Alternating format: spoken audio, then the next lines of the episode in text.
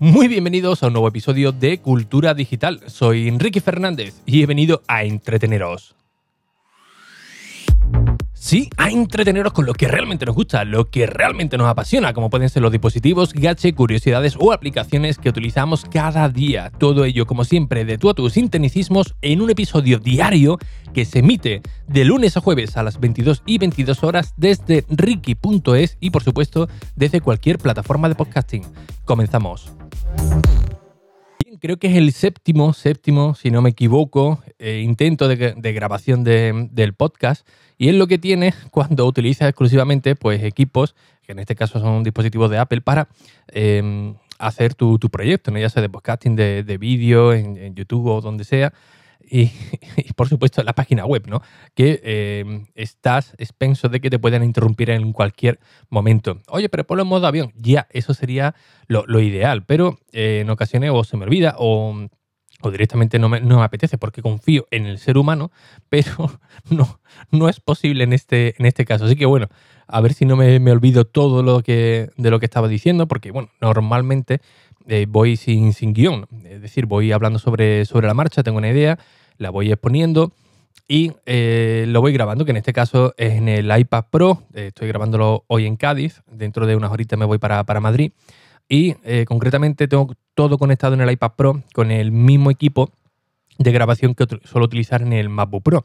Es decir, con la interfaz de audio, con el previo, el micrófono más, en condiciones, el Sennheiser, el E835 y todo ello conectado al iPad Pro. Así que posiblemente no tengáis una calidad de audio tremenda porque normalmente la misma configuración que utilizo en el MacBook Pro pues luego no sirve en el iPad Pro, ¿no? Hay que modificar algunos parámetros y bueno, yo creo que al menos ha quedado algo equilibrado.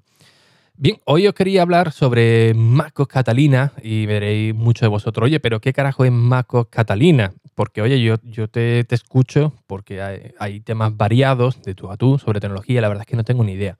Pues bien, no te preocupes, querido amigo oyente, que yo te lo explico. MacOS Catalina es la nueva versión del sistema operativo de Apple en sus ordenadores Mac. Vale, ¿y qué es un sistema operativo? El Windows. Lo que tú utilizas en tu ordenador como el Windows, pues en, Apple se llama MacOS. Ah, bueno, ahora se llama MacOS y el nombre, en vez de ser eh, Windows 10, pues en este caso sería MacOS, que es como si fuese Windows, y en vez de 10, pues en, esta ocasión es Catalina, que es el nombre que le han puesto al nuevo sistema operativo, que básicamente es una, isla, eh, del cual tenemos un salvapantalla, bueno, un, un fondo de pantalla, la verdad es que muy chulo, y con el modo oscuro pues va cambiando de, color. Como muchos de vosotros eh, habéis visto ya las novedades que incluye MacOS Catalina, porque yo la verdad es que voy tarde, porque el MacBook Pro lo tengo en Cádiz y lo he podido actualizar este fin de semana, pues eh, simplemente os voy a comentar un poco mi, experiencia, porque algunos de vosotros por privado me habéis comentado, oye, pero merece la pena actualizar, es que estoy escuchando que hay muchos fallos, eh, ¿qué hago? ¿Me espero? ¿No me espero? Bueno, yo voy a contar mi, mi experiencia por si os sirve para dar el paso o no y ya pues vosotros decidís. Oye, desde el MacOS, eh, desde el Mac, pero tú no estabas utilizando el iPad como equipo principal. Efectivamente, querido amigo oyente, tengo el iPad Pro como equipo principal, pero evidentemente en ningún momento he dicho que eh, haya dejado de lado por completo el MacBook Pro, por un sencillo, sencillo motivo, ¿no? Primero porque necesito un equipo eh, para tenerlo en el centro de operaciones y segundo porque hay ciertas tareas que no se pueden todavía realizar en el, en el iPad Pro. Son muy pocas, pero eh, esas pocas pues, son las necesarias que, necesitas pues, para realizar alguna actividad. normalmente son, suelen ser cosas eh, administrativas, no, tampoco es nada, nada mm, raro o, algo cotidiano, por, por, así decirlo, ¿no? Y bueno, eh, repasando brevemente, sí que os puedo decir que mi MacBook Pro, que es un MacBook Pro del 2014, Mm, a mí particularmente me funciona realmente bien, que estaba ahí un poco con la duda de, bueno, veremos a ver si va a funcionar mejor, peor, se va a quedar igual. Y es que la antigua versión eh, sí que tenía una serie de, problemas, no, no, rendía muy, muy fino, que digamos, el, el MacBook Pro, se aceleraba muchísimo. Yo lo tengo conectado a una pantalla de 32 pulgadas 2K, con lo cual se, esfuerza muchísimo cuando haces un poquito de, de uso de esta pantalla aunque sea con la pantalla abierta del MacBook Pro o con la pantalla cerrada, se suele esforzar bastante, con lo cual el rendimiento no es, no es muy bueno. pero lo cierto es que con la nueva versión de MacOS Catalina eh, va mucho más suave, no se suele calentar tanto, no suelen saltar tanto los, ventiladores, el rendimiento, insisto, es bastante bueno, con lo cual esa primera experiencia pues ya me, eh, ya me ha hecho ver que, bueno, quizás estemos a un sistema operativo pues bastante estable en cuanto al equipo al menos que yo estoy utilizando, que insisto que es del 2014. Eh, otra cosilla que, que, he notado, yo normalmente utilizo periféricos, es decir, teclados, ratones de Logitech. Concretamente tengo eh, dos teclados, que es lo que suelo utilizar normalmente. Uno de ellos es el, Logitech Craft y otro el K760, que es un teclado eh, solar, no lleva batería, no lleva pila, no lleva nada. Y un ratón MX Master, la primera generación. Bien, eh, con la antigua versión, la anterior versión del sistema operativo de, Apple en el Mac, pues sí es cierto que tenía una serie de problemas de, interferencia con el Bluetooth. también lo podemos utilizar con un, un receptor que nos incluye el Logitech, pero aún así me daba una serie de, problemas, ¿no? No, no, no, iba fino, ¿no? Iba como con interferencias, se quedaba el ratón así un poco eh, cogido, no iba, no iba fino. El teclado, el Craft, que va con una banda de 2,4 GHz, la verdad es que funcionaba de, pena. Y en la misma posición donde tengo el Mac, eh, la verdad es que funcionan los dos tremendo. No hay prácticamente ningún lag, no he encontrado ningún tipo de interferencia, con lo cual es otro punto más a favor en MacOS Catalina y del cual pues de momento estoy bastante, bastante eh, contento. Novedades que encontramos en MacOS Catalina que quizás choquen un poco para aquellos usuarios que digan, ostras, pero ¿esto dónde está? Antes teníamos la aplicación de, iTunes donde controlábamos pues todo eh, lo de nuestro, eh, nuestro servicio multimedia, es decir, la música, eh, películas, eh, podcasts, todo estaba centralizado en una sola aplicación. Ahí teníamos todos los servicios. Pero ahora Apple eh, ha tenido bien puede hacerlo de manera independiente, es decir, que tengamos una aplicación de podcast, una aplicación de Apple TV, una aplicación de, música, es decir, tal y como lo tenemos, por ejemplo, en iOS, ¿no? Se han fusionado ahí ese concepto y la verdad es que es de agradecer, ¿no? Hay gente que le encantaba iTunes, a mí la verdad es que ni me ni me iba ni me, ni me venía, estaba ahí, pues, pues bueno, pues, pues, ya está, ¿no? Pero ahora sí que lo tenemos de manera independiente y quizás sí que sea eh, interesante para, muchos de, vosotros. El diseño la verdad es que está muy, muy chulo de cada uno de, ellos, insisto, de manera independiente y seguramente muchos de vosotros lo, vais a agradecer, ¿no?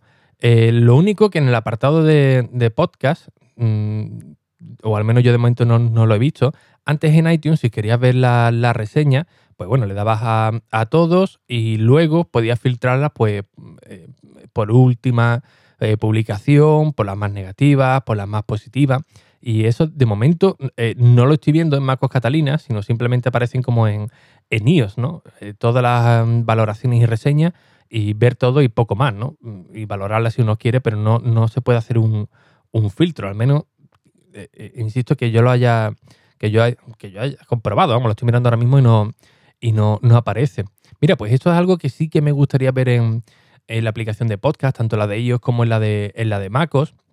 Y es que en la App Store, cuando un, desarrollador crea alguna aplicación, cuando alguien le escribe alguna reseña, ya sea positiva, negativa, pues eh, el propio desarrollador le puede contestar. ¿Esto por qué se puso? Porque normalmente eh, en vez de utilizar el correo de soporte técnico, la gente valoraba directamente la, aplicación o hacía alguna pregunta en las valoraciones y reseñas, en vez de utilizar otros canales que serían lo más adecuado.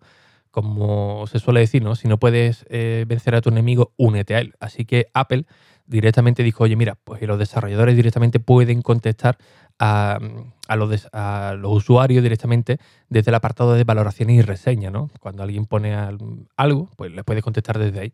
Pues esto es algo que, me gustaría ver en, Apple Podcast, ¿no? ¿Por qué nosotros, como creadores también de, contenido, no son de aplicaciones, pero sí de contenido, oye, pues ¿por qué no podemos contestar a esos usuarios que dejan alguna pregunta o dejan alguna eh, reseña eh, negativa o intermedia para intentar solventarlo o al menos para interactuar un poco con, con él. Oye, mira, pues no te preocupes, lo vamos a solucionar de tal modo o qué problema hay.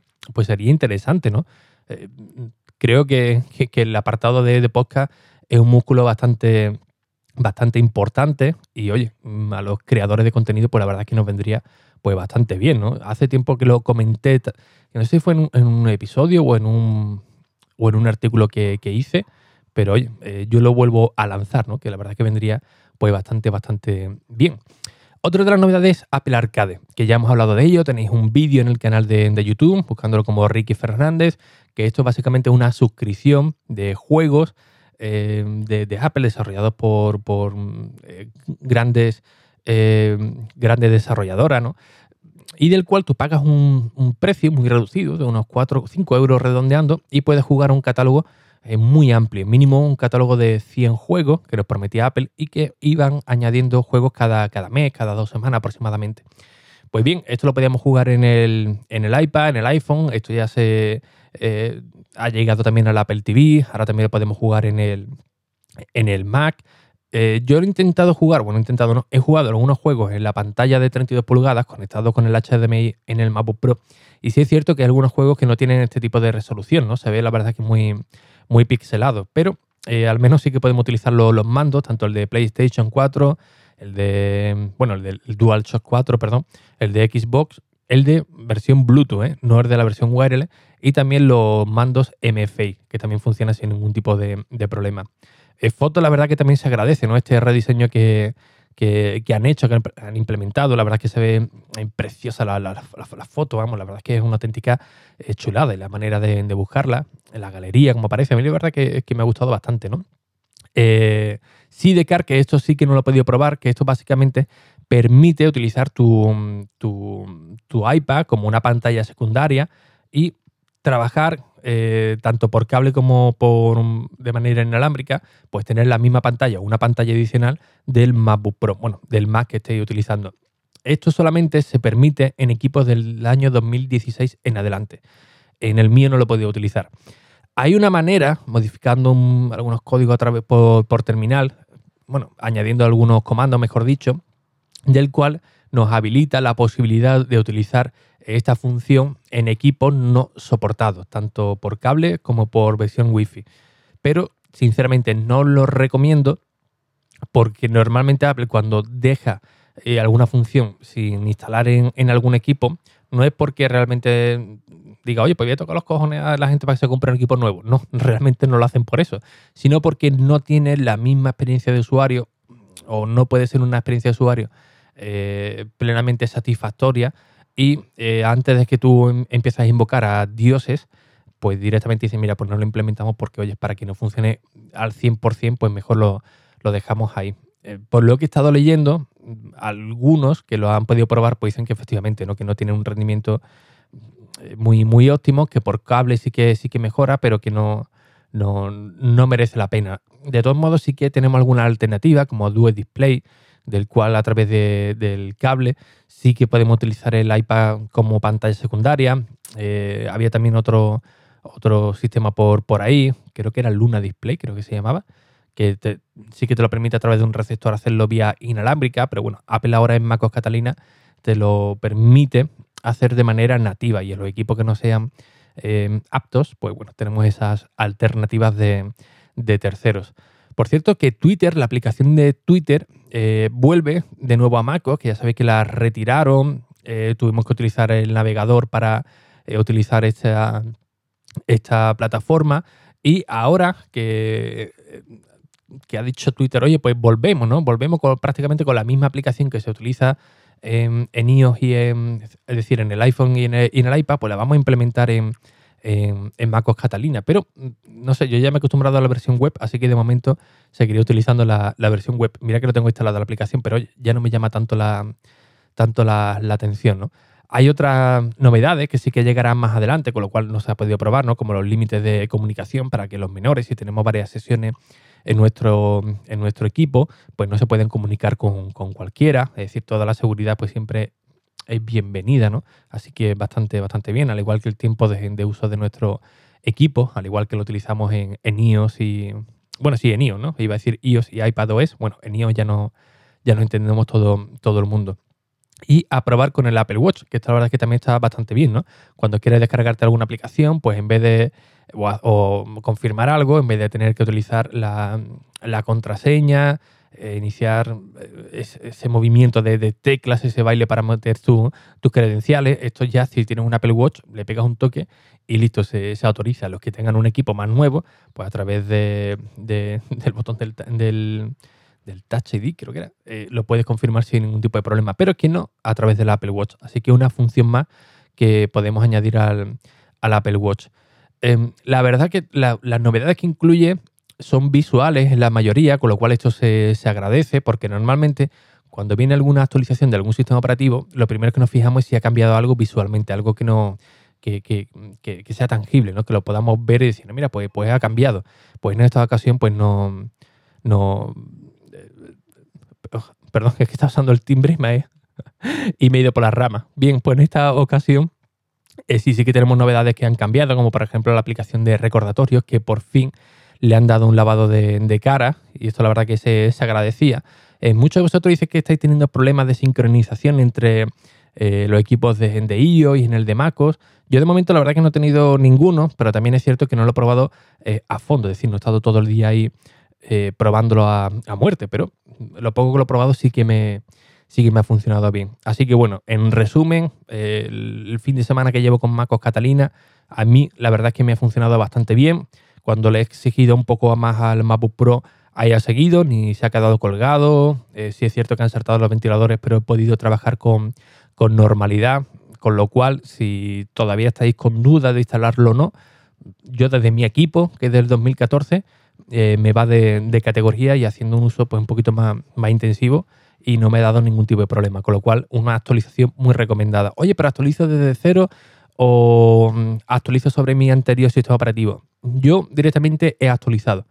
Normalmente suelo decir, oye, cuando es una versión nueva, eh, actualizarlo desde cero. Si te va bien la, versión anterior, oye, actualiza sin ningún tipo de problema. Si ves que tenéis una serie de problemas, pues oye, eh, pues sí, mejor restaurarlo desde, desde, cero y os quitáis de problemas. Pero yo lo he actualizado y hasta el día de, hoy, mm, cero problemas, con lo cual muy, muy recomendable. Oye, por cierto, llevo ya 17 minutos, me estoy pasando del, tiempo. Esto no puede, no puede ser, ¿eh?